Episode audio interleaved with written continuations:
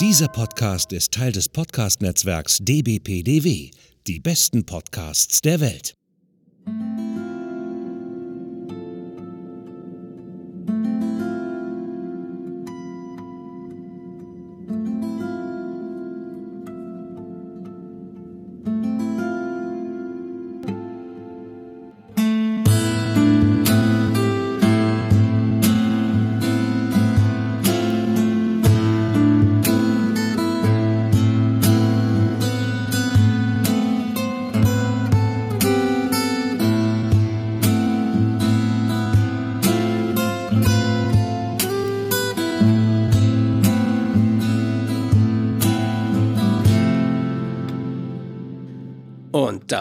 Herzlich willkommen zum Akte X-Cast. Mein Name ist Hendrik. Ihr kennt mich vielleicht aus Podcasts wie dem 90s Podcast oder Podsplitz. Und bei mir ist wie immer zugeschaltet live aus Köln. Olli, ihr kennt mich vielleicht vom Retro-Abteil oder Historia Universalis. Obwohl ich muss sagen, jetzt bei der Folge ist es vielleicht der Akte X äh, Hustcast oder ja, so. Ja, der, der, der, der, wir senden heute live aus dem Lazarett. und zwar, äh, denn eigentlich, ihr habt euch vielleicht schon, falls ihr es auf Twitter und Facebook nicht mitbekommen habt, habt ihr euch vielleicht, liebe Hörer, gewundert. Moment, diese Folge wollten sie doch eigentlich schon, schon längst released haben vor zwei Wochen was ist los? Wieso kommt die erst jetzt? Und wieso ist nur einmal im Monat statt alle zwei Wochen?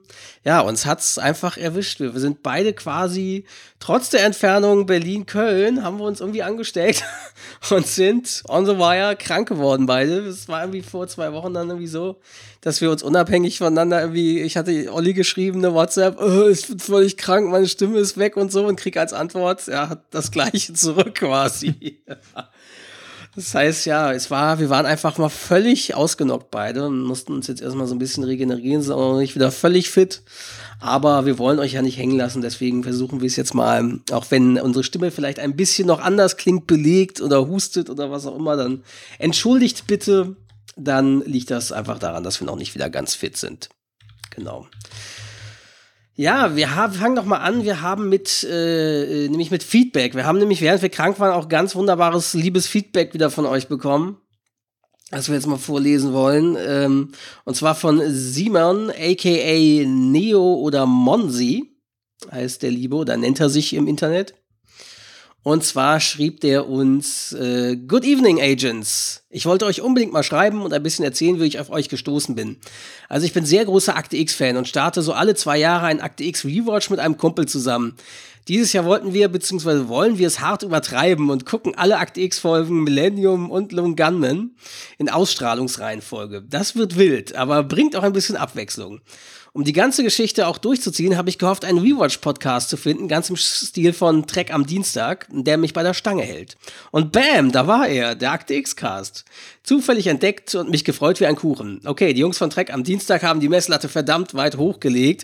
Äh, liebe Grüße an den Trek am Dienstag aus unserem Podcast-Netzwerk DBPDW. Das haben sie tatsächlich sehr, das muss man ja sagen. Ähm, ja, und er schrieb weiter eben, ja, sie haben die Messlatte verdammt weit hochgelegt, so dachte ich, aber gibt's dem Boschis mal eine Chance? Tja, was soll ich sagen? Ich bin echt begeistert. Kein einfacher Klon, wovor ich ja Angst hatte, sondern wirklich was Eigenständiges. Ihr seid super sympathisch, super lustig, absolut fokussiert und ihr schafft es, mir beim Hören dieses 90er Jahre Akt X Mystery Feeling zu geben. Ich finde es super, wie aufmerksam und mühevoll ihr die Folgen durchkaut und das Ganze auch in eine bequeme und hörbare Länge packt. Ihr bringt auch viel Insider-Stuff mit rein, Easter Eggs, Symbolik und so weiter und zeigt dadurch, wie deep das Ganze wirklich ist. Also wirklich Hut ab. Außerdem ergänzt ihr beiden euch richtig gut. Ich höre euch wirklich super gerne und hoffe, dass ihr das Ding durchzieht. Auch würde ich mich über Special äh, auch würde ich mich über Special Folgen freuen, zum Beispiel über Bücher, Comics und die Spin-offs. Da gibt's ja jede Menge Material. Das wäre der absolute Überwahnsinn. Ich hoffe, meine kleine Loophudelei trägt ein wenig zur Genesung bei und motiviert euch für weitere Folgen und vor allem die Filler-Folgen zu überstehen. Ihr schafft das. Ja, ich weiß, die Fangemeinde ist nicht so groß, aber sie ist da. Irgendwo da draußen und immer auf der Suche nach der Wahrheit. Und für sie ist euer Projekt Gold wert. Tolles Projekt, weiter so. Allerfreundlichst, euer Fan Simon. Ja, lieber Simon, vielen, vielen Dank. Die Lobhudelei hat auch sehr gut getan ja. bei der Genesung. Es war tatsächlich so. Wir saßen da, weil äh, äh, äh, so und, und dann haben wir diese liebe Nachricht von dir bekommen. Das war wirklich sehr, sehr schön und hat uns geholfen, jetzt zu sagen, kommt, wir ziehen das jetzt durch, diese Folge, auch wenn wir noch nicht hundertprozentig wieder fit sind. Wir müssen unsere Fans bei der Laune halten, sozusagen. Genau. Klar freuen wir uns natürlich ähm, über so positives Feedback, genau. aber auch wenn ihr was kritisiert ja. und kritisieren wollt, natürlich. könnt ihr das natürlich auch gerne tun. Also wenn euch, wenn euch Fehler auffallen und wir manche Sachen besser machen können, wie gesagt, konstruktive, konstruktive Kritik äh, äh, sind wir natürlich sind immer wir offen für. Offen, ja. ja. Mhm. Ich hatte dann noch dem Simon noch geantwortet, auch und gefragt, ähm, wegen Lone Gunman, weil natürlich würden wir auch gerne irgendwann mal über die Spin-Offs und solche Sachen was machen oder zumindest vielleicht mal grob reinschauen. Und Lone Gunman lief ja irgendwie nur mal 2001 oder 2 oder so bei RTL und sonst nie wieder im deutschen Fernsehen. Und ich glaube, die gibt es auch nicht auf deutscher DVD. Und deswegen hatte ich ihn gefragt, wo er das denn her hat. Und er meint, ja, es, äh, sind englische DVDs, aber mit deutschem Ton tatsächlich. Also, ich weiß nicht, ob sie in UK mit deutschem Ton ist oder so.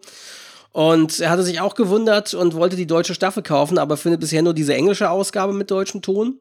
Und äh, ja, und er meinte aber, er kann uns das äh, wohl zukommen lassen gerne. Das äh, Angebot nehmen wir tatsächlich auch gerne irgendwie an. Wenn du irgendwann Lust hast, uns das mal, wenn ihr euren, euren Rewatch da dieses Jahr beendet habt oder nächstes, wann auch immer ihr, wie lange ihr dafür braucht, könnt ihr uns das gerne irgendwie vielleicht mal zukommen lassen, weil ich, also ich habe es eben bisher auch nicht gefunden, dass man Lone Gunman irgendwo sehen kann. Und ich ja. weiß nicht, ich habe auch kaum Erinnerungen an die Serie. Ich habe damals auf RTL, glaube ich, ein oder zwei Folgen gesehen. Hast du die jemals richtig gar gesehen? Nicht gesehen. Ja, ich weiß leider auch, es ist leider hatte, äh, also zum einen war ja RTL Konkurrenz von Pro7, das war ja auch so komisch, aber hat natürlich mit diesen ganzen Output-Deals zu tun. Damals hatte RTL den Fox Output-Deal. Ähm, also, dass alle Fox-Produktionen dann dort gelandet sind. Und äh, ja, und äh, die Synchronfassung war auch so, dass die dort nicht komplett die äh, Besetzung der Long Gunmen aus Akte X genommen haben. Und es war auch eine andere Synchronfirma, die das bearbeitet hat, also nicht die Cinephone, bei der ich ja früher gearbeitet habe. Also von daher, ja, auch nicht äh, die besten Voraussetzungen für ein Spin-off, ne, sozusagen, dass es nicht mal, nicht mal insofern auf Deutsch Konsistenz ist konsistent. Meinst du gerade aus dem Kopf, wann das gestartet ist? Du meinst in den USA oder in Deutschland? In Deutschland. Warte, ich, ich weiß noch, wie gesagt, das muss irgendwann Anfang der 2000er gewesen sein. Ich gucke mal ganz kurz in der Wunschliste nach, wo man ja immer sowas gut nachschauen kann. Okay, dann erklärst du, ich glaube, so um die 2000er bin ich auch ausgestiegen bei naja. Ganzen. Ja, der Akte X hatte ich dann halt auch irgendwann nicht mehr so richtig. Ich weiß, also beziehungsweise Serienfinale habe ich ja damals gesehen und war ja schwerst enttäuscht. also dem vor, äh, vorläufigen Serienfinale, muss man ja heutzutage sagen. Weil mhm. das, das, ups, jetzt habe ich Akte X angeklickt, Akte X wollte ich ja gar nicht. Äh, Lone Gunman. Äh, da, die einsamen Schützen lief in den USA von 2001 bis 2002, hatte nur 13 Folgen, eine Staffel wurde danach eingestellt und in Deutschland war die Premiere, äh, ging es los erst am 30. Januar 2003, sogar erst auf RTL. Ja gut, da war ich definitiv raus. Also, ja, ja, das erklärt's. Aber hier steht auch, ja, Complete Series kann man tatsächlich irgendwie bestellen. Äh, ich gucke gerade mal bei Amazon, was der hier dazu sagt. Sogar nur 11 Euro, ist ja relativ günstig. Steht hier aber, weil hier steht nämlich nur Sprache Englisch, Untertitel Englisch. Hm. Ist es wenigstens Region 2? Ja, ist Region 2. Also zur Not könnte man sich das auch noch bestellen. Da hätte man es zumindest mal auf Englisch für die 11 Euro. Wenn man das mhm. mal reinschauen will. Von der UK Edition sozusagen. Ja, aber auf Deutsch finde ich es tatsächlich auch gar nicht interessant. Naja. Nun denn, ähm, ja, wie gesagt, vielen, vielen Dank, Simon. Wie gesagt, wir planen natürlich auch Special-Folgen so zwischen den äh, Seasons eingestreut, ähm, ist unser Plan, sowas ab und an zu machen. Äh, beziehungsweise ja, eben immer wieder mal, weil wir haben so einige Themen auf dem Zettel, die man zwischen den Seasons behandeln könnte in Special-Folgen. Weil mittendrin einstreuen wollen wir es eigentlich nicht so wirklich, sondern am liebsten in Season-Pausen sozusagen, also zwischen unseren Staffeln. So, und dazu äh, fällt mir nämlich noch ein, äh, es hat sich quasi beworben, online, äh, eine liebe Dame via Twitter, die gerne in einem Akte X-Cast mal zu Gast sein möchte. Da genau, Natascha Strobel aus Wien in Österreich. Ja, Natascha Strobel hat nämlich auf, auf äh, Twitter geschrieben, getweetet, am 5. November. Alles, was ich von Twitter will, ist, dass mich irgendein See im Podcast einlädt und mich eine Stunde über Akte X reden lässt, bevor Podcasts wieder uncool werden. Und I want to believe hat sie dazu als, als äh, UFO-Logo sozusagen, als Meme, als Gift da getweetet und ihr, ihr Profilbild ist auch Gillian Anderson als Scully sozusagen auf Twitter. Und da hatten uns mehrere Leute getaggt in ihrem Tweet, der auch richtig viele äh, Likes und so bekommen hat, ob wir das nicht mit übernehmen könnten. Und natürlich äh, machen wir das sehr gerne, liebe Natascha. Ich hatte das ja auch quasi schon auf Twitter geschrieben.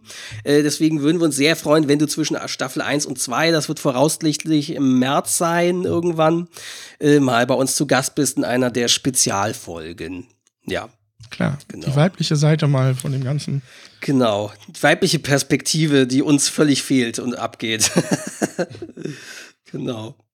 Oh, irgendwer, ich sehe gerade, hat uns erwähnt, gerade auf Twitter äh, irgendein Foe hat uns irgendwie als Antwort, auf wer schrieb das? JX Miss Krawall. Hab keine Podcasts mehr, die produzieren alle zu langsam für meinen Konsum. Und ich tue mich so schwer beim Finden von neuen. Könnt ihr empfehlen?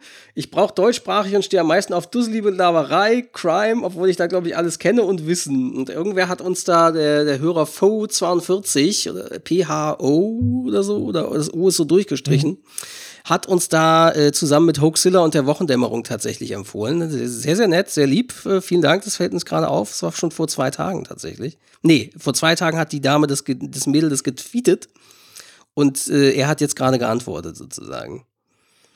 Genau. Ja, da würden wir uns natürlich sehr freuen, liebe JX Miss Krawall, äh, aka Ed Kirsch Krawall, wenn du auch mal reinhörst bei uns hier und das hier vielleicht sogar jetzt hörst. So. Mm, ja, aber dann können wir ja anfangen mit unserer Folge, ne? Wollen wir zur Folge kommen? Genau.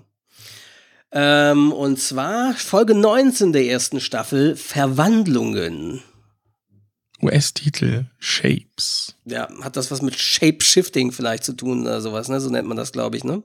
Ähm, Gestaltwandler, Shape-Shifting, oder? Ich glaube, das nennt sich so. Ah, ne? okay. Ich glaube ja. Muss gestehen, das Wort kannte ich nicht. Ich glaube, das heißt so. Ich, ich google mal. Mhm. Äh, Shape. Äh, ja, genau. Shapeshifting. In Mythology, Folklore and Speculative Fiction, Shapeshifting is the ability to physically transform. Äh, jetzt hat er gerade die Abgang. To physically transform through an inherently superhuman ability. Divine intervention, demonic manipulation or magic. B -b -b ja, und da gibt es in, äh, in mehreren Kulturen äh, Folklore armenisch, indianisch, chinesisch, japanisch und so weiter und so fort.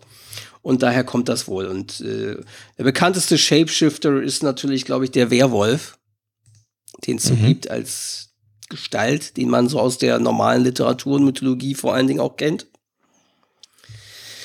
Ja, ähm, Autor, Drehbuchautor der Folge, beziehungsweise Autorin ist es ja sogar, Marilyn Osborne und Regie führte mal wieder Mr. David Nutter. US-Erstausstrahlung war am Freitag, den 1. April 94 bei Fox, wie immer. Mal gucken, ob das ein April-Scherz ist. Genau. Mal sehen. Oder äh, in Deutschland war es der Freitag, der 3. Februar 1995 bei Pro7. Genau. Ja, die Einschaltquoten sind tatsächlich in den USA weiter hochgegangen auf 14 Prozent. Und in Deutschland sind sie gleich geblieben bei 9,2. Aber auch hier wieder nochmal die Erwähnung, dass es halt von Montag auf Freitag verlegt wurde. Genau, wir haben, der Mystery Montag war damals noch nicht der populäre Sendeplatz für Akte X. Da haben sie es ja verschoben sozusagen. Auf, das haben wir ja schon ein paar Mal erwähnt. Jetzt habe ich hier aus Versehen wieder meinen Tab verloren. so eine Scheiße. Ich habe zu viele Sachen. Kennt ihr das, liebe Leute, wenn ihr in Firefox oder sonst wo zu viele Tabs geöffnet habt, einspringt, weil ihr was irgendwas sucht und habt mittendrin irgendwo hinter 20 anderen Tabs dann den, den ihr zu dem ihr wieder zurückkommen wollt. Nämlich in meinem Fall, ich wende mich nämlich hier wieder mal an, ähm, ich benutze wieder mal ein Transkript von Spookyverse, ein deutsches Transkript, um mich jetzt durch die Folge zu handeln, hangeln. Was äh, bei unserer nächsten Episode in zwei Wochen leider nicht klappen wird, denn der Kokon hat wieder mal kein deutsches Transkript. Ha. Also, das sagst du schon fast vorwurfsvoll. Ja, äh, wahrscheinlich wieder eine schlechte Episode. Oder eine mittelmäßige Episode, wo keiner Bock hatte, ein deutsches Transcript zu machen. ja, also, aber zum Glück, diese Episode hier hat noch eins. Äh, ja, wollen wir anfangen? Ja, fangen wir an. Genau. Wir befinden uns auf der Two Medicine Ranch in Browning, Montana. Ja, es ist dunkel und es ist eine stürmische Nacht. Und im Innern eines Hauses erhellen Blitze halt den Raum und man sieht ausgestopfte Tiere. Alles ist ein bisschen spooky. Ja. Und zwei Männer sieht man dann, die ihre Waffen laden. Und draußen hört man ein seltsames Brüllen. Ja, die Männer gehen jetzt bewaffnet nach draußen. Und der eine von beiden, der Sohn Lyle, soll im Stall halt nachschauen. Ja, und er betritt diesen Stall und sieht äh, in der Pferdebox nach den Pferden. Und in dem Moment sieht man halt auch schon einen dunklen Schatten, der hinter ihm unterwegs ist. Ja, und Lyle geht erstmal wieder aus der, Scheu äh, aus der Scheune raus und äh, sieht eine tote Kuh auf dem Boden liegen und sieht sie sich genauer an. Und dann hört er ein Knurren. Ja, und dann langsam geht er wieder zurück Richtung Scheune, um zu gucken, was es ist. Und dann wird er ja von, von einer Art Bestie angefallen äh, nach draußen geschmissen, regelrecht auf den Boden. Ja. Und, als das, äh, und als die Bestie ihn wieder attackieren will, kommt sein Vater Jim dazu und schießt auf, das, äh, auf diese Bestie. Ja, und als sein Vater äh, Lyle sich genauer angucken will, ähm, sieht er auf einmal, dass da, wo die Bestie war, jetzt auf einmal ein toter Mann liegt, äh, der ihn ja nicht aussieht und aus seiner Brust fließt Blut. Ja. Ist da schon, ist da schon Vorspann? Ja, unser schönes Intro. Und dann geht es nämlich auch unvermittelt gleich los. Mulder und Scully sprechen an dem Tatort quasi mit Jim und Lyle Parker in deren Ranchhaus. Dort hängen unzählige ausgestopfte Tierköpfe an den Wänden und äh, der Rechtsanwalt der Parkers, David Gates, ist äh, auch anwesend natürlich, weil, ja, weil die anscheinend da des Mordes eben, ja, eben sozusagen, also man kann ja auch als Notwehr argumentieren, aber es ist natürlich er hat ja anscheinend einen Menschen erschossen. Aber Jim Parker sagt, nein, ich bin kein Mörder, ich wollte auch nie jemanden verletzen. Aber mir reicht es langsam, dass meine Rinder auf diese Weise abgeschlachtet werden. Das war in diesem Monat schon das vierte. Und Mulder meint dann, ja, und wer tut Ihrer Ansicht nach so etwas? Hören Sie, Mister, diese Kuh sah aus wie ein Stück Papier im Reißwolf. Mir fällt kein Tier ein, das auf diese Art und Weise tötet. Und Mulder dann wieder, ja, soll das heißen, dass ein Mensch, äh, soll das heißen, dass ein Mensch oder auch mehrere dafür verantwortlich sind? Und äh, David Gates, der Anwalt, dann, ich, ich, hoffe, Sie wissen, dass Mr. Parker im Moment nur auf Kaution frei ist. Er spricht freiwillig mit Ihnen und zwar ausschließlich über diesen Vorfall und nicht über einen andre, irgendeinen anderen Rechtsstreit. Und dann sagt Scully, da möchten Sie also, dass wir Ihnen keine Fragen über das Verfahren gegen die, das Trego-Indianerreservat stellen? Ja, genau, das, was ich meine. Ja, dann setzt der Jim Parker fort, nein, mir reicht dieses Anwaltsgequatsche, ich will das jetzt offen aussprechen. Und ähm, ja, und zwar, äh, Scully sagt dann ja, Joseph Goodsnake ist von ihnen erschossen worden und das lässt äh, auf was anderes deuten, dass sie das quasi ja vertuschen wollen oder irgendwas. Und dann sagt Jim Parker, nein, ich habe ja nur gesagt, dass kein mir bekanntes Tier gewesen ist, aber menschlich sah das in dieser Nacht auch nicht gerade aus. Sehen Sie sich die Narbe meines Jungen an. Und ja, Jim Parker sagt dann, es war dunkel, würden ein Knurren, sind rausgegangen, wollten nur die Herde beschützen. Ich könnte schwören, dass ich rote Augen und Fangzähne gesehen habe. Und ich dachte, mein Sohn Lyle würde ja, und hören Sie, Sie können sich überhaupt nicht vorstellen, wie geschockt und betroffen ich war, als ich herausfand, dass dieser junge Indianer war. Aber wenn er unser Vieh abgeschlachtet hat, dann bedauere ich es zwar sehr, dass wir auf diese Weise rausfinden mussten, doch soweit es mich betrifft, ist die Sache damit aus der Welt. Und ja, Mulder fragt dann, ja, können Sie uns zu der Stelle hinführen und so. Und dann bringen sie ihn nach draußen in, die, äh, in den Stall sozusagen. Und äh, ja, der Lyle, ja, Lyle Parker. Genau, der, der redet dann aber noch mit, mit Scully. Nee. Mit Scully und Mulder. Genau. Ähm, also er geht mit den beiden raus, um ihnen halt den Tatort zu zeigen. Ich finde noch interessant, dass Lyle Parker wirklich so, so Krallenspuren hat ja. an seiner Schulter, die Mulder halt eindeutig gesehen hat. Also das, da muss wirklich was äh, Größeres gewesen sein. Ja. Ne? Ja, und sie sind dann vor der Scheune und es nieselt, sie haben Regenschirme dabei, im äh, montanischen Vancouver mal wieder. Und ja, und äh, Scully zeigt dann, ja, das Opfer wurde da angeschossen aus, zwei, aus einer Entfernung von ungefähr drei Metern. Ich halte es für ausgeschlossen, dass er einen Menschen für ein Tier gehalten hat. Die Sache liegt doch klipp und klar, Mulder. Ich bin überrascht, dass Sie sich freiwillig für diesen Fall gemeldet haben. Jeder FBI-Agent hätte diese Untersuchung durchführen können, Mulder. Warum interessiert Sie das so? Und dann sieht man, wie Mulder aber irgendwelche ungewöhnlichen Spuren im Schlamm sieht. Und äh, zu Beginn sehen die noch irgendwie wie Stiefelabdrücke aus und werden dann aber quasi im Laufe der Schritte zu Tier- oder Hufabdrücken oder sowas in der Art. Das sind eigentlich noch Fußabdrücke, also menschliche Barfuß. Ja. Die er erst sieht. Stimmt. Und dann werden die so zu tierischen. Genau, genau. Ja, und ähm, Scully wiederum wie immer, ja, ich verstehe überhaupt nicht, es scheint nichts Unerklärbares an diesem Fall zu sein. Mulder, der aber in dem Moment ja schon diese, diese Spuren da gesehen hat, meint, nein, ganz und gar nicht.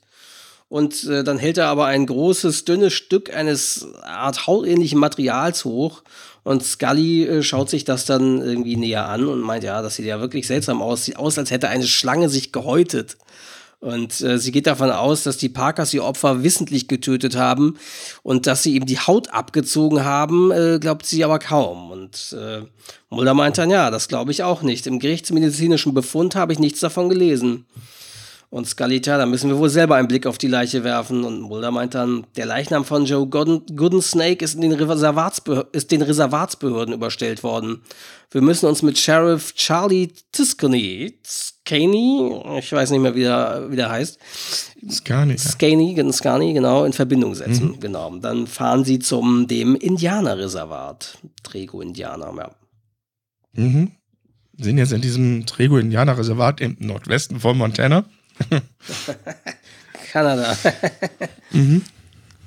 Ja, sie kommen da jetzt an und gehen erstmal in, in so ein kleines Lokal. Ja, und Mulder ähm, ja, geht äh, direkt zu dem Mann hinterm Tresen und fragt: Entschuldigung, ich, wir kennen uns hier nicht aus, äh, wir suchen den Sheriff Skani halt. Ja, aber der Mann hinterm Tresen sagt gar nichts. Man sieht noch eine junge Frau am, am Billardtisch. Die dreht sich jetzt um, als sie das hört. Ja, und Mulder dreht sich zu der ganzen Menge um und fragt, äh, kann uns jemand sagen, wo wir Charlie Scani finden? Ähm, und ja, ein Indianer aus einer dunklen Ecke antwortet ihm und sagt, geh nach Hause, FBI. Voll gut. Mhm. Und Mulder fragt nur, äh, woher wissen Sie das? Und er sagte, ich konnte sie schon auf eine Meile Entfernung riechen. Und Mulder ganz einfach, oh, dann wirkt mein Deo anscheinend nicht. Ja. Ja, der, der, alte Mann lächelt zwar nicht, aber antwortet dann, ja, ich war im Jahre 73 in Wounded Knee. Und was ich im Kampf gegen das FBI gelernt habe, ist, ihr glaubt nicht an uns und wir glauben nicht an euch. Ja, ja Mulder sagte doch mal, ich will aber an sie glauben. Ja, und dann fragt halt der Indianer, wo, was sie jetzt hier suchen. Ja, und Mulder sagt ja, sie wissen ganz genau, was wir hier suchen. Ja, und als Scully das erklären will, unterbricht äh, Mulder sie dann auch direkt und sagt, äh, ja, wir sind auf der Suche nach irgendetwas, äh, das erst mit äh, menschlichen Spuren tritt und dann im nächsten eine Tierfährte hinterlässt. Und dann sagt der Indianer, ja, ähm, Parker hat gefunden, wonach sie suchen und er hat es getötet. Ja. Ja, genau. Dann kommt die junge Frau, die man schon sah, äh, am Billardtisch. Gwen genau. Goodensnake äh, wirft ihren Billardkühl auf den Tisch und kommt und ja, was Parker und seinen Sohn töteten, war mein Bruder und ihr tut nichts dagegen, weil ihr euch vor einer dummen Indianerlegende fürchtet. Ich hasse euch. Und dann dieser alte Indianer, Gwen, ich hasse die Weißen, die immer herkommen, wenn sie von uns was wollen, aber wenn wir ihre Hilfe brauchen, sind sie unauffindbar. Und dann verlässt die junge Frau das Lokal und geht aber vorbei an einem Mann mit einem Sheriff-Stern. Und Scully wiederum geht auf diesen Mann zu und fragt, ja, Sheriff Tuscany oder Scani. Ähm, ich bin Agent Scully, das ist Agent Mulder. Und ja, wir würden gerne hier den Leichnam sehen. Und ja, der Leichnam ist in meinem Büro. Und dann folgen sie ihm nach draußen und erreichen dann das Büro des Sheriffs. Auch dort stehen zwei Indianer vor der Tür. Bill, Tom, lasst sie durch. Na, macht schon, Freunde, lasst sie durch und so. Und oder fragt, ja, wer sind denn die? Ja, das sind die Totenwächter. Sie geleiten die Geister Verstorbenen in die neue Welt. Ich lasse sie aber nur bis zur Eingangstür. Die Leute hier wissen, ich respektiere die alten Bräuche, aber nicht im Polizeirevier.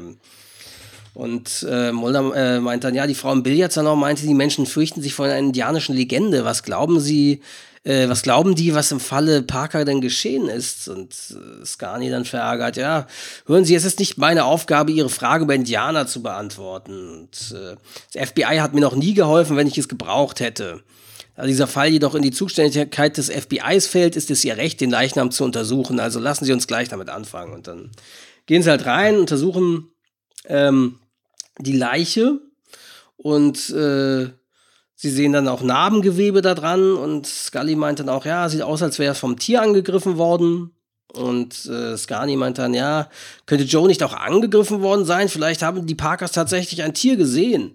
Und Scully, nein, diese Wunden sind schon seit einiger Zeit verheilt. Äh, der Schuss von der Nacht zu urteilen wurde er aus nächster Nähe erschossen. Die Schrotkugeln sind in einer einzigen Masse in den Körper eingetreten. Der Schütze kann nicht weiter als drei Fuß entfernt gewesen sein. Und dann äh, sieht sich Mulder aber den Mund und die Zähne von dem Gooden Snake genauer an.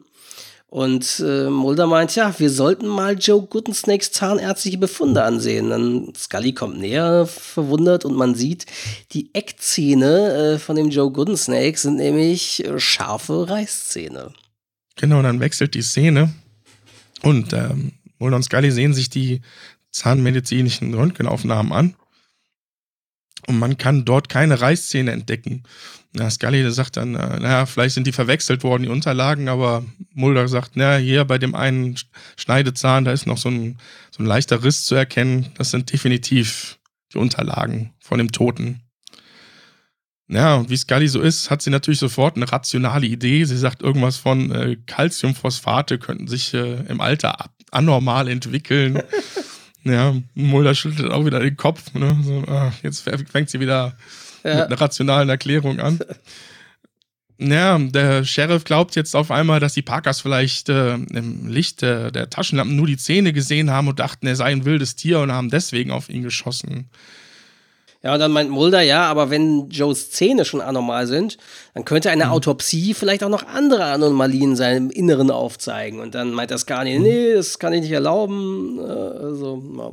Genau, weil er sagt, äh, A ist jetzt eine Feuerbestattung geplant und die ähm, Trebus, äh, die würden halt glauben, dass der Geist äh, sich erzürnen würde, wenn der Körper irgendwie noch zusätzlich äh, entweiht würde. Genau. Und er deswegen halt nicht erlauben könnte, dass eine Autopsie durchgeführt wird. Ja. Ähm, ja, Scully sagt dann aber, sie sind doch Polizeibeamter, sie dürfen noch keine Beweise vernichten, weil halt der, der Körper verbrannt werden soll. Ähm, ja, und äh, der Sheriff ist ja echt wütend, so, die sollen ihm halt nicht erklären, was er darf und was er nicht darf.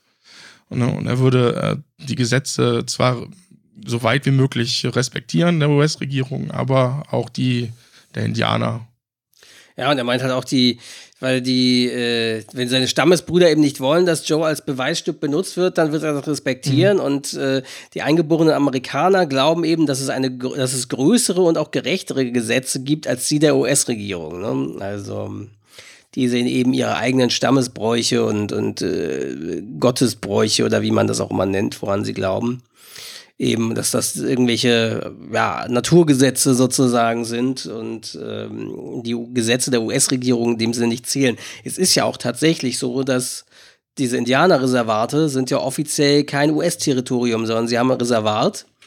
Es ist ja wirklich so, mhm. und äh, dieses Reservat ist quasi außerhalb der US-Restriktionen. Also die haben dort eben eigene Polizei und so weiter und eigene Zuständigkeiten, sogar eigene Gerichte und ähm, quasi auch einen eigenen Präsidenten. Den, wenn man sagt Stammeshäuptling, gibt es ja in dem Sinne nicht, aber auch eigene Präsidenten, die dann eben gewählt werden dafür. Und äh, ja, die, die haben quasi eben mit der Außenwelt in dem Sinne nichts zu tun, weswegen sie ja auch Konzessionen bekommen haben, eben für Casinos und solche Sachen. Also das ist wirklich sehr interessant. Ich hatte da vor einiger Zeit mal was drüber gelesen. Ähm, aber es ist ein Artikel, wo, wo äh, irgendwie ein Reporter, ich glaube, es war bei der Zeit oder Süddeutschen, ich weiß nicht mehr, das war zum irgendeinem Karl-May-Jubiläum. Und da ist er in, äh, zum Reservoir der Apachen gefahren und äh, weil Winnetou ja der Häuptling der Apachen sozusagen war und hat ihn konfrontiert mit Büchern und einer DVD von Karl May von Winnetou und so.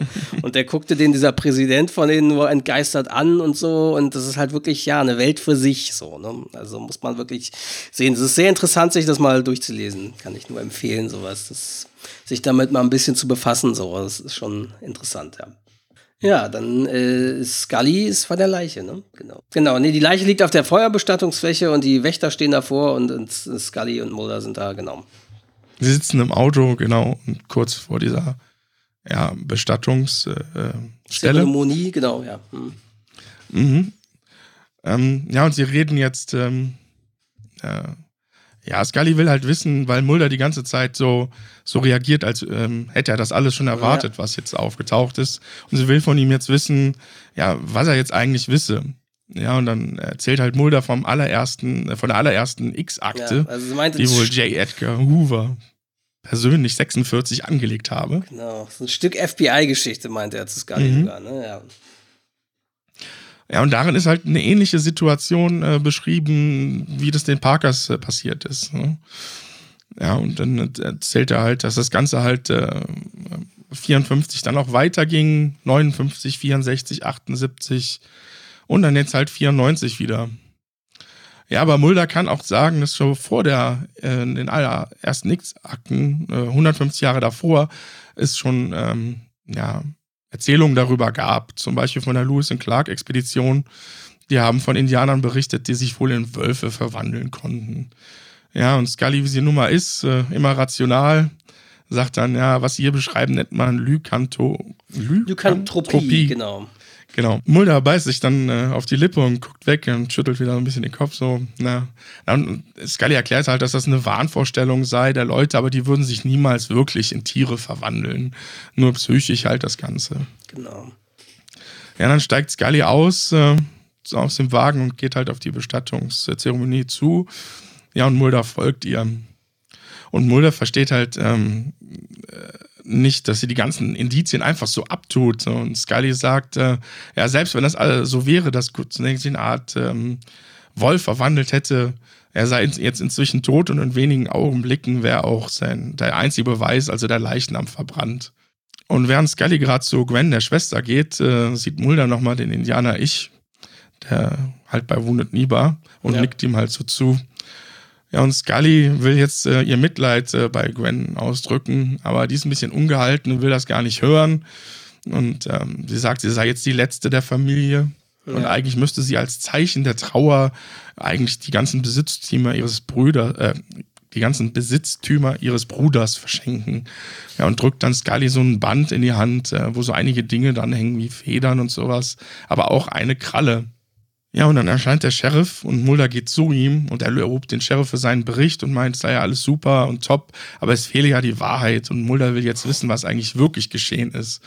Und der Sheriff sagte, der Einzige, der das beantworten könnte, sei der Tote. Und Mulder fragt dann ganz direkt, äh, glauben Sie, dass Menschen sich in Tiere verwandeln können? Und der Sheriff sagt nur, das sei ja eine Bestattung. Ja. Ja, dann ist es dunkel, immer noch Trommel schlagen und das Feuer wird angezündet. Die Trego beginnen dann zu singen, so diese Zeremonie und andere stimmen mit ein. Und dann kommt aber Lyle Parker auf seinem Pferd angeritten, nimmt seinen Hut ab und ähm, Gwen hört das Pferd und läuft auf ihn zu. Scarny, Mulder und Scully folgen ihr und äh, Gwen sagt dann aber, ja, los, verschwinde hier. Und Lyle Parker meint, nein, bitte, ich möchte ihm nur die letzte Ehre erweisen. Und Gwen antwortet, ich brauche dein Mitleid nicht, äh, ich möchte, dass dein Herz kalt wird, ich möchte, dass du fühlst, was ich fühle, und sie spuckt dabei auf den Boden. Und Sheriff Scarni meint auch, sie sollten lieber verschwinden, Mr. Parker. Und Lyle Parker setzt seinen Hut wieder auf und sagt, ich wünschte, dein Bruder wäre nicht tot, das wünsche ich mir mehr als alles andere. Und dann reitet er davon und Gwen geht dann erzürnt zur Feuerbestattung zurück. Und dann sieht man äh, kleinen Szenenwechsel, Charlie Parker, äh, der Vater sitzt... Jim Parker. Nicht? Charlie? Jim. Warum steht hier Charlie? Charlie ist der, äh, ist der Sheriff. Stimmt, dann haben, haben sie. Kleiner Fehler hier im Transkript. Charlie Parker. äh, jedenfalls, Jim Parker sitzt alleine auf der Veranda seines Hauses äh, und zündet sich eine Zigarre an. Und dann hört er aber irgendwie so ein schwaches Grollen, ein komisches Geräusch. Er stellt dann seinen Drink ab und geht leise von der Veranda runter, um sich umzusehen. Äh, der Wind bringt dann einige Steigbügel in der Nähe zum Klingen und äh, hier steht schon wieder Charlie. Charlie nimmt an. Nein, das stimmt ja nicht. Jim nimmt an, dass er den Wind gehört hat, als er zur Veranda zurückgeht und ja, das hässliche Gesicht erscheint dann plötzlich wieder, diese Fratze, also man sieht es ja immer nur so andeutungsweise mhm. und er wird von hinten angegriffen und fällt auf die Veranda und wird von dem Biest aufgehoben und geschüttelt und dann quer durch die, äh, über die Veranda geworfen und ja, und dann sieht man, wie das Biest ihn quasi aufschlitzt und man sieht das aber halt immer nur so andeutungsweise, ne? also kann es nicht genau mhm. erkennen. Und am nächsten Tag äh, sind dann die Behörden bei dem Ranch House, um Parkers Tod zu untersuchen. Und Scully sieht dann unter die Plastikabdeckung der Leiche und geht dann zu Scarni. Und äh, Scully meint dann, ja, so wie der Körper verstümmelt worden ist, sieht so aus, als ob er von einem Raubtier angegriffen worden wäre oder von jemandem, der wollte, dass es so aussieht. Könnte das ein Racheakt für den Tod von Joe Goodensnake sein? Und Sheriff Scarni, ja, weiß ich nicht. Und Scully verdächtigt dann auch gleich Gwen Goodensnake, weil sie ja gestern Abend sehr erregt gewesen sei. Und ähm, Sheriff Scully sagt, ja, sie ist weg. Niemand hat sie seit der Bestattung gesehen, aber ich lasse bereits nach ihr fahrten. Und Scully meint, ja, was mit Lyle Parker? Ja, den konnten wir bisher auch nicht finden. Und Scully meint, okay, ich werde mich mal umsehen. Er könnte schließlich auch tot sein. Und Mulder durchsucht die nähere Umgebung des Ranchhauses ab und er findet dann einen faustgroßen Klumpen Tierpelz und daneben andere Haut. Also, äh, ja. Scully entdeckt äh, einige kleine Tierkäfige neben einem Tor und sie hört von hinten wieder ein Grollen und dreht sich um und äh, sieht dann aber einen eingesperrten Berglöwen, der sie anknurrt. Und vor Überraschung mhm. keucht sie, als der Berglöwe seine Krallen quasi gegen die Käfigstäber schlägt. Und dann sieht sie Lyle Parker, äh, der in der Nähe auf einem Feld liegt. Und Scarni zieht dann die Leiche von Parker, äh, aus der Leiche von Parker eine große Kralle. Ja, man muss kurz sagen, dass es hier so einen kleinen Szenenwechsel gab, sonst ist es, glaube ich, ein bisschen verwirrend. Also, sie hat den, den, den, äh, den Lyle im Feld gesehen und dann wechselt es halt nochmal zu der genau. Leiche, wo der Sheriff gerade die Kralle ja, herauszieht. Ich glaube, wer auch immer dieses Transkript bei Spookyverse geschrieben hat, muss Jazz-Fan gewesen sein, weil ich glaube, Charlie Parker wäre irgend so ein bekannter Jazz, ich weiß nicht, Pianist, äh, Trompetist, was auch immer. Auf jeden Fall, Charlie hm. Parker war irgend so ein bekannter Jazzmusiker. Kann man mal durcheinander gucken. Charlie Parker. Ja, und Mulder sagt dann, das stammt vom, also zu dieser Kralle, die Scarni rausgezogen hat, das stammt vom keinem mir bisher bekannten Tier. Sheriff, wir sollten uns mal unterhalten, unsere Gedanken austauschen. Und äh, man hört dann Scully, die, die Mulder laut ruft und dann taucht sie mit Mr., äh, mit Lyle Parker auf, der in eine Decke gehüllt ist. Und äh, ich bringe Lyle ins Krankenhaus, er ist stark unterkühlt. Wenn er behandelt worden ist, werde ich ihn vernehmen. Und ähm, Scully und Parker steigen ins Auto ein und sie fährt los. Und Mulder sagt dann zu Scarni, was verschweigen Sie? Sheriff Scully meint, ich dachte, es wäre vorüber. Mulder nur vorüber? Ließen Sie deswegen keine Autopsie an Joe Goodensnakes Leichnam zu? Dachten Sie, es wäre alles vorbei, wenn er verbrannt wird? Was fürchteten Sie, was wir finden würden? Sheriff Scully meint dann, ich kann es Ihnen nicht sagen, aber ich bringe Sie zu jemandem, der es kann. Dann haben wir wieder so einen Szenenwechsel und wir sind in der Grove Clinic in Browning, Montana, wo Scully Lyle Parker hingebracht hat, der dort in einem Krankenhausbett liegt. Und eine Krankenschwester verlässt dann das Zimmer mit einer Blutprobe und ja, und Scully fängt dann an, ihn zu befragen. Ja, Lyle Parker ist das Ganze natürlich peinlich. Er sagt, dass er nach dem Begräbnis nach Hause geritten sei und halt ein paar Bourbon gekippt habe. Und ja, danach was man so macht, halt ne? an nichts mehr erinnern. Naja, nach ein paar okay. Ja, und er erzählt dann halt, dass er in dieses Gehege, wo halt der, der Berglöwe eingesperrt war, wohl hingegangen ist ähm, wo sie halt äh, herumstreuende Tiere einsperren. Und das war wohl eine Idee von seiner Mutter. Und deswegen geht er da auch gerne hin, und um sich auch an seine Mutter zu erinnern. Oh. Naja, Scully fragt dann, waren sie nicht vorher noch bei ihrem Vater? Und er sagt, nein, der wäre sonst ziemlich wütend gewesen. Naja, und dann fragt er, wieso, wieso sie jetzt danach frage. Und dann erzählt sie ihm halt, dass der Vater tot ist. Und ja, das schockt dann natürlich Lyle ein wenig. Uh. Und dann erzählt Scully, was genau passiert ist, dass es wohl so aussieht, als wäre er von einem Tier angefallen worden. Ja, oder es könnte auch halt Mord gewesen sein. Ja, und ähm, sie sagt doch, dass sie halt äh, Gwen, glaube ich, suchen. Ne?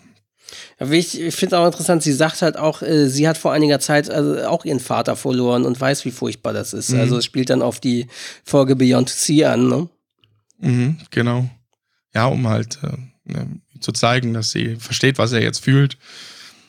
Ähm, naja, und er denkt jetzt, dass er vielleicht ein bisschen Schuld an der ganzen Situation hat, ja. weil er halt äh, zu, zum, zu, dem, äh, zu der Bestattung gekommen ist und Gwen anscheinend aufgefühlt hat und so.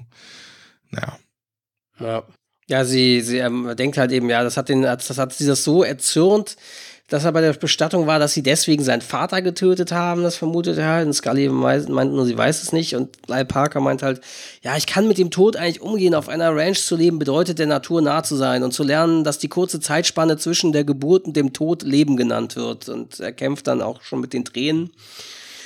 Und aber würde ich die Schuld äh, tragen, wenn er meinetwegen, ach, dann könnte ich nicht, ach, und äh, ja, ist halt völlig aufgelöst und äh, Scully berührt seinen Arm voller Mitgefühl und währenddessen sind Mulder und Scully in äh, Ishs Haus, also dem Haus von dem alten Indianer. Und äh, der alte Indianer erzählt dann auch, ich sah es einmal mit meinen eigenen Augen. Es liegt schon eine halbe Ewigkeit zurück und erscheint mir wie ein Traum. Ich war damals noch ein Junge. Mulder fragt dann, ja, wann war das? War das 1946, der Watkins-Fall? Und Ish sagt, ich wusste gleich, dass du anders bist. Du stehst dem Glauben der amerikanischen Eingeborenen offener gegenüber als die meisten von ihnen selbst. Und er sieht Scarni an, der daraufhin seinen Blick senkt und äh, Du hast sogar einen indianischen Namen. Fuchs. Du solltest rennender Fuchs oder listiger Fuchs heißen. Das kommt natürlich auf Englisch mit Fox noch ein bisschen interessant, äh, besser sozusagen. Mhm. Und Mulder sagt nur, solange ich nicht spookiger Fuchs heiße, erzählen Sie mir, äh, was Sie gesehen haben, Isch. Und dann erzählt er, ja, Watkins ist mal von einem Tier angegriffen worden, als er allein im Wald gewesen ist. Seine Narben heilten und die Sache wurde vergessen. Doch dann begannen die Morde. Den Tregos war sofort klar, dass Watkins von dem, an von dem angegriffen worden ist, was die Algonquins-Indianer den Manitou nennen. Das ist ein böser Geist, dem es gelingt, einen Menschen in eine Bestie zu verwandeln. Von einem Manitou angegriffen zu werden, bedeutet für das Opfer selbst einer zu werden. Ja, und dann Mulder sagt, okay, es könnte dann der Grund für Joe Gooden Snakes Narben sein. Und äh, ich sag dann, ja, der Manitou überwältigt die Menschen bei Nacht, nicht unbedingt bei Vollmond, sondern immer, wenn ich die Gier, wenn ich die Gier nach Blut, wenn die, sich die Gier nach Blut überwältigt und verwandelt sich der Mensch in eine grauenerregende Kreatur. Sie tötet und setzt wilde Energie frei. Der Mensch kehrt danach zu seinem wahren Selbst zurück, ohne auch nur zu ahnen, was mit ihm passiert ist. Dieser Zyklus wiederholt sich jeden Tag aufs Neue, und zwar so lange, bis er tot ist. Eines Nachts, ich war damals 16 Jahre alt, da kam ich vom Angeln am Cutbank Creek zurück. Ich ging einen Weg, der mich an Watkins Haus vorbeiführte, und da habe ich so ein Stöhnen gehört, von einem, nicht von einem Tier, aber auch nicht von einem Menschen. Da hatte, habe ich durchs Fenster gesehen, es war voller Blut und Schweiß gebadet und er hatte große Schmerzen, sehr schlimme Schmerzen. Sein Arm, die Haut riss überall auf und sie löste sich vollständig und fiel herunter. Krallen kamen aus seinen Fingernägeln, dann schrie er, drehte sich um und dann sah er mich. Seine Augen, seine Augen waren noch die eines Menschen. Sie flehten mich an, ihn umzubringen. Wenn ich auf der Jagd gewesen wäre und er mein Gewehr dabei gehabt hätte, hätte ich es getan. Aber weil ich mich fürchtete und noch ein Junge war, lief ich einfach fort. Und ja, Kurz danach hat die Polizei ihn dann getötet und ich sag dann, ja, der Manitou ist wieder auferstanden. Ja, und Mulder erzählt dann ja acht Jahre danach, aber wenn Watkins tot war, wer ist dann also der Manitou gewesen? Und ich sagte, ja, Watkins hatte einen Sohn. Es kann vererbt werden in direkter Linie. Und Sheriff Scarni vermutet dann Gwen. Wenn Joe Goodensnake so eine Kreatur war, dann wurde er vielleicht nicht erst durch diesen Angriff im Wald dazu, sondern vielleicht, weil er es von seinem Vater geerbt hat. Das bedeutet, dass Gwen es auch haben könnte. Und äh, Gwen könnte Parker dann auch getötet haben. Und dann hören sie draußen ein Geräusch. Alle rennen dann bewaffnet nach draußen, sehen aber nichts. Und äh, Mulder fordert dann wiederum Ish mit einer Handbewegung auf, zurückzubleiben. Ishs Truck wird gestartet und äh, Gwen taucht auf dem Vordersitz auf. Und sie fährt rückwärts auf die Straße. Und ähm, ja, sie rennen ihr hinterher, aber äh, ja, Scarni versucht dann den Truck äh, anzuhalten und er greift dann auch, erreicht ihn auch, greift noch schnell hinein und stellt den Motor ab. Äh, Gwen wehrt sich dann so ein bisschen und ja, Scarni zieht sie aus dem Auto auf den Boden und äh, sagt dann, ja, ich verhafte dich, weil du versucht hast, das Auto zu stehlen. Und äh, ich fragt dann nur, was ist passiert, Gwen? Wovon läufst du davon? Und Gwen erzählt dann, ich habe es gesehen, ich habe gesehen, wie es Parker getötet hat. Und äh, ja, Gwen Goodsnake, die dann auch weint, äh, sagt, ich war auf der Ranch, ich hab, war nach der Bestattung da. Ich wollte den Jungen fertig machen, also habe ich gewartet. Aber Parker war auf der Veranda und dann dieses Ding, diese Bestie, oh mein Gott. Ich habe noch nie solche Angst gehabt. Ich lief fort und versteckte mich den ganzen Tag im Wald. Ich wollte nur weg, ich wollte schnell hier weg. Äh, ja, Sheriff Scarni legt seine Arme um sie und äh, ja, dann bringen sie sie zu Ishs Haus. Und ja, dann wechselt es wieder ins Krankenhaus. Ja, Mulder ruft halt im Krankenhaus an und ein Arzt bekommt den Hörer gereicht und sagt, ja, hier, ich bin Dr. Joseph. Ja, und Mulder sagt halt, ja, ich würde gerne äh, Agent äh, Scully sprechen. Äh, sie sei ja unter dieser Nummer erreichbar. Und dann sagt der Arzt, ja, sie sei aber gerade mit Lyle Parker das Krankenhaus verlassen und sei auf dem Weg zur Ranch, aber das sei gerade vor ein paar Minuten erst gewesen. Ja, aber dann erwähnt der Arzt, äh, dass irgendwas Seltsames äh, äh, ja, bei den Bluttests herausgefunden wurde. Und zwar wurde die Blutgruppe seines Vaters äh, wohl darin gefunden. Und das könne nur durch Nahrungsaufnahme dorthin gelangt sein. Ja, dann wechselt eigentlich schon wieder die Szene. Ja. Ja, und man sieht halt in, in später Dämmerung, dass Scully mit Lyle Parker gerade zur Ranch fährt. Ja, und dort angekommen merken sie, dass der Strom ausgefallen ist und Guy Parker will halt den Generator anwerfen. Aber als er da gerade hingehen will, fängt er sich an zu krümmen und äh, Scully fragt, was ist los? Und er sagt, oh Gott, mir ist so schlecht, helfen Sie mir ins Badezimmer. Und äh, ja, Scully bringt ihn ins Badezimmer. Ja, währenddessen äh, rasen Mulder und Scarni mit Blaulicht die Straße entlang. Und Mulder versucht die ganze Zeit über Handy Scully zu erreichen. Und äh, ja, verdammt, es bricht ständig zusammen.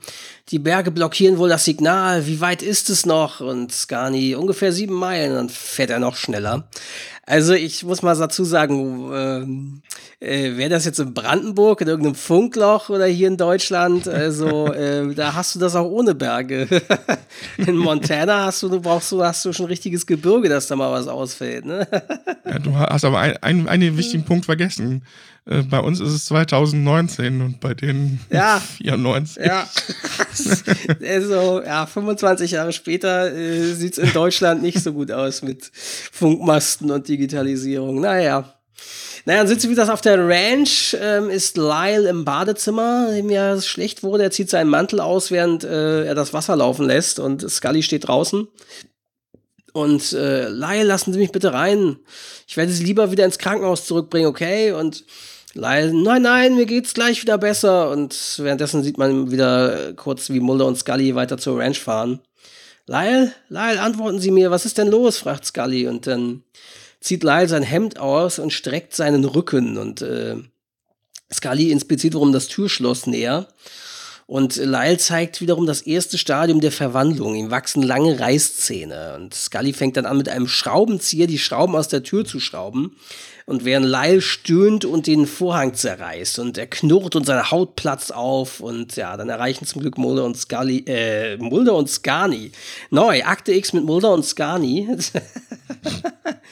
Äh, die erreichen die Ranch und äh, Scully hat eine Schraube gelöst, als plötzlich eine große behaarte Hand durch den oberen Teil der Tür bricht. Und Scully erschreckt sich und als sie nach hinten fällt, äh, verliert sie ihre Taschenlampe. Mulder und Scully halten vor dem Ranchhaus und äh, Mulder tritt ein, versucht das Licht einzuschalten. Er hört oder sieht aber nichts von Scully oder Lyle. Er bewegt sich dann leise mit seiner gezückten Waffe äh, durchs Haus und schaltet eine kleine Taschenlampe an. Und wobei er eine Menge Krallenspuren an den Wänden entdeckt. Und er hebt dann Scullys Taschenlampe auf und flüstert quasi laut Scully. Und äh, Scarni wiederum sieht draußen nach und der Strahl seiner Taschenlampe erfasst den Berglöwen, der immer noch im Käfig ist. Mulder geht dann weiter durchs Haus in die Küche und er hört dann wiederum ein Grollen hinter sich, dreht sich um und eine große behaarte Kreatur im, äh, äh, rennt in den nächsten Raum. Er schießt zweimal, trifft aber nicht. Er geht die Treppe hoch und äh, als er am Absatz ankommt, hört er ein weiteres Grollen und äh, Mulder dreht sich um und feuert instinktiv auf etwas über sich. Es ist ein ausgestopfter Bärenkopf. Mulder steht auf und rennt weiter nach oben und ein Nasgeräusch erschreckt ihn und äh, ja, dann ist äh, Scully wiederum, kommt aus dem Schatten. Schon gut, ich bin's, okay? Ich weiß nicht, was passiert ist. Irgendwas sprang mich an. Ich habe meine Waffe verloren. Mulder meint, ja, ich hab's rauskommen sehen. Kommen Sie. Dann gehen sie weiter in den nächsten Raum. Mulder leuchtet mit seiner Taschenlampe den Weg und sie hören ein leises Knurren und gehen wiederum in den nächsten Raum. Und aus einer Ecke springt dann ein Biest, um sie anzugreifen. Mulder dreht sich um, um zu feuern. Aber bevor er dazu kommt, fällt ein Gewehrschuss und Scarni hat das Biest schließlich erschossen. Sheriff Scarni fragt dann auch, ja, sind sie unverletzt? Und Mulder richtet seinen Taschenlampenstrahl auf das Biest und Scully sagt nur, oh mein Gott, und dann sieht man nämlich Lyle tot in der Ecke liegen. Und äh, Scully erzählt dann, ja, er war im Badezimmer, ihm war schlecht und ehe ich mich versah, wurden wir von diesen Berglöwen angegriffen. Und Mulder meint, es war aber nicht der Berglöwe Scully.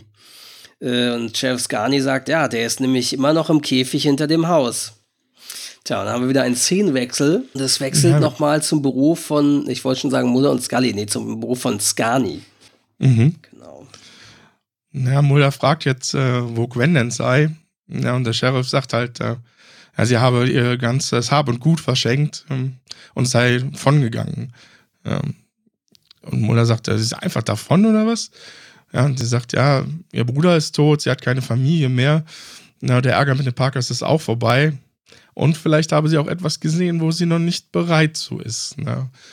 Und Scully sagt, ja, vielleicht. Ähm, ja, und Mulder schüttelt dann zum Abschied dem Sheriff die Hand und sagt, vielen Dank. Ja, und Scully bedankt sich auch noch und dann gehen beide davon. Und ich kommt ihnen nochmal, äh, steht auf der Veranda gegenüber und er ruft nur FBI. Wir sehen uns in ungefähr acht Jahren wieder. Und Mulder sagt einfach nur, ich hoffe nicht. Und dann lächeln sie beide und nicken sich zu. Ja, und Mulder und Scully fahren dann durch die nebelumhüllten Berge Kanadas. Ja. Äh. Montanas. genau, ja, und das äh, war es dann auch schon wieder mit der Folge. Das Ende der Folge. Ja. Ja, also wir haben ein bisschen Background hier natürlich wieder. Also äh, Lykanthropie wird ja an einer Stelle erwähnt. Und das ist eben der Irrglaube, sich in ein Tier verwandeln zu können. Zumeist in einen Wolf. Und äh, es kommt irgendwie von Lykos, dem Wolf, und Anthropos, der Mensch, also aus dem Griechischen.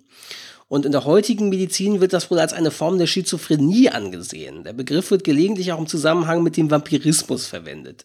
Interessanterweise die erste X-Akte um den Manitou äh, wird wiederum in dem Akte X-Comic X-Files Year Zero äh, erzählt. Drin ermitteln Bing Harrison und Millie Ohio äh, in der Mordserie.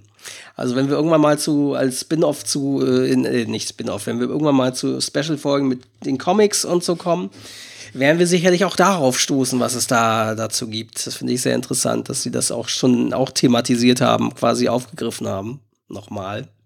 Und das ist dann ja anscheinend eben diese äh, X-Akte, die Mulder erwähnt hat, die von J. Edgar Hoover noch selbst persönlich inszeniert wurde. Mhm. Es ist schön, dass du äh, diesen Manitou da erwähnst, ja. diesen Glauben daran, weil das sind nämlich ein paar Fehler in der ganzen Folge. Ja. Und zwar ist es äh, eigentlich, ähm, gehört das zu, den, äh, zu der Götterwelt der Irokesen. Ja. Und die sind äh, mehr als 1000 Meilen entfernt ja. von den Indianern, die hier spielen und die haben einen komplett anderen Glauben. Die das glauben ist, gar nicht an. Eben, das ist ja auch interessanterweise das, was ich auch vorhin erwähnte, ähm, dass äh, eben hier bei, bei, bei Karl May, da wurde dann diesem Apachen-Präsidenten von den heutigen mhm. Apachen, dann eben auch dem so ein bisschen erzählt, ja hier und der, der, die beten zu Manitou und der fragt, Manitou, so, weil ähm, ähm, die Apachen wiederum kennen Manitou gar nicht. Oder für die Apachen äh, ist Manitou höchstens irgendein allgemeiner Geist oder irgendein Wesen.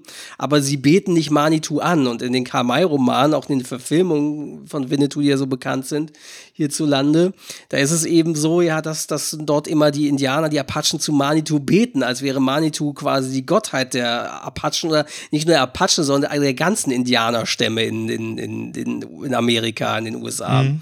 Was natürlich nicht stimmt. Also, das ist eben auch so ein Irrglaube und hat sich dann auch diese, durch diese Kamai-Kultur im Deutschen so sehr quasi synonym für eine indianische oder die große indianische Gottheit sei, sei Manitou. Aber das ist ja auch eben in der Hinsicht nicht korrekt. auch nicht korrekt ist, äh, dass Indianer ähm, ihre Toten verbrannt haben. Das ah, haben okay. sie nie gemacht. Also es gibt zumindest keinen äh, Hinweis bisher, dass die bei Todeszeremonien jemals ihre äh, Verstorbenen verbrannt haben. Ja. Man kennt das eher, dass die so auf so äh, Holzgestellen einfach oben drauf gelegt wurden. Ne? Sowas in die Richtung. Aber verbrannt haben die nie. Das ist eher so ein Ding aus der alten Welt, also Europa oder Südasien. Das ist ja, ja. interessant, ja.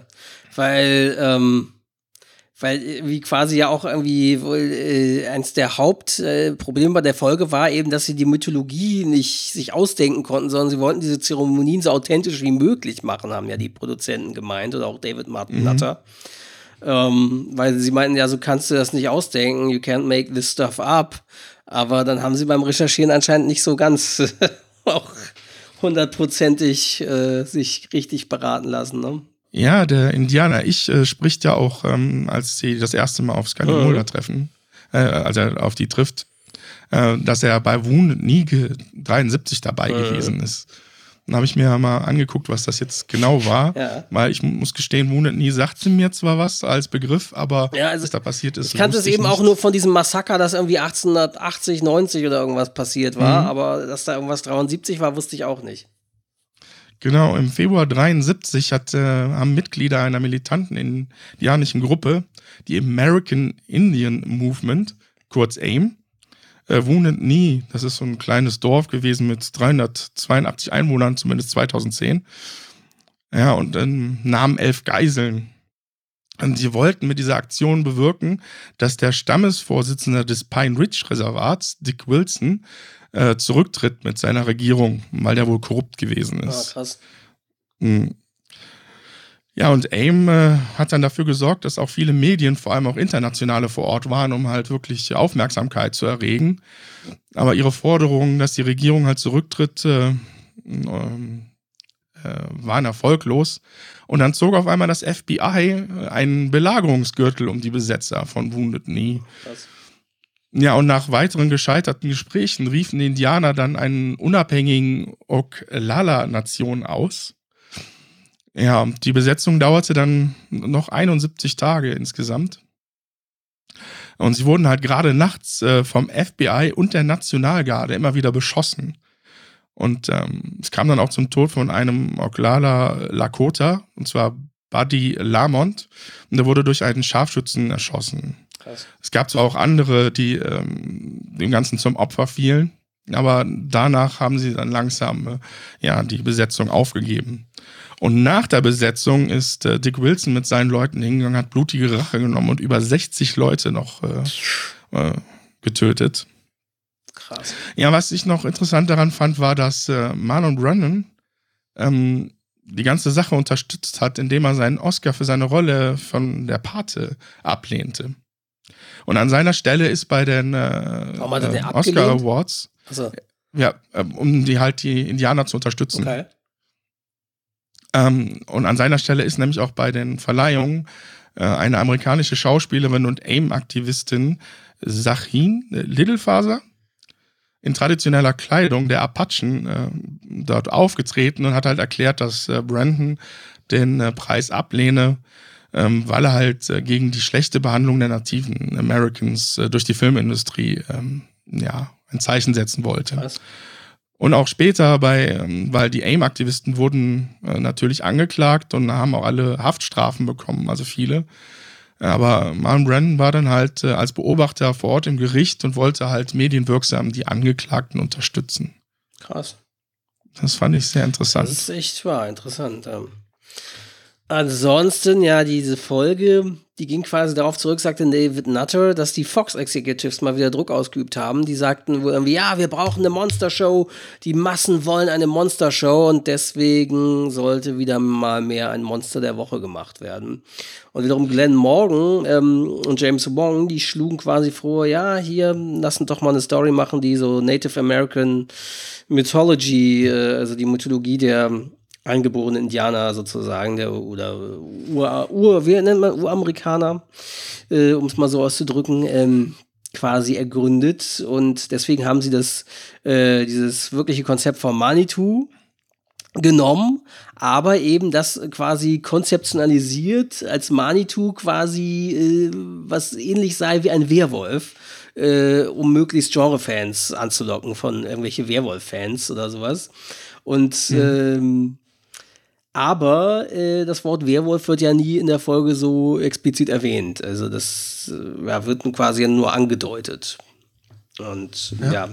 Und sie haben halt natürlich auch versucht, irgendwie eine Atmosphäre zu kreieren, sagte David Nutter, die so ein bisschen anders sei als bei den letzten Episoden.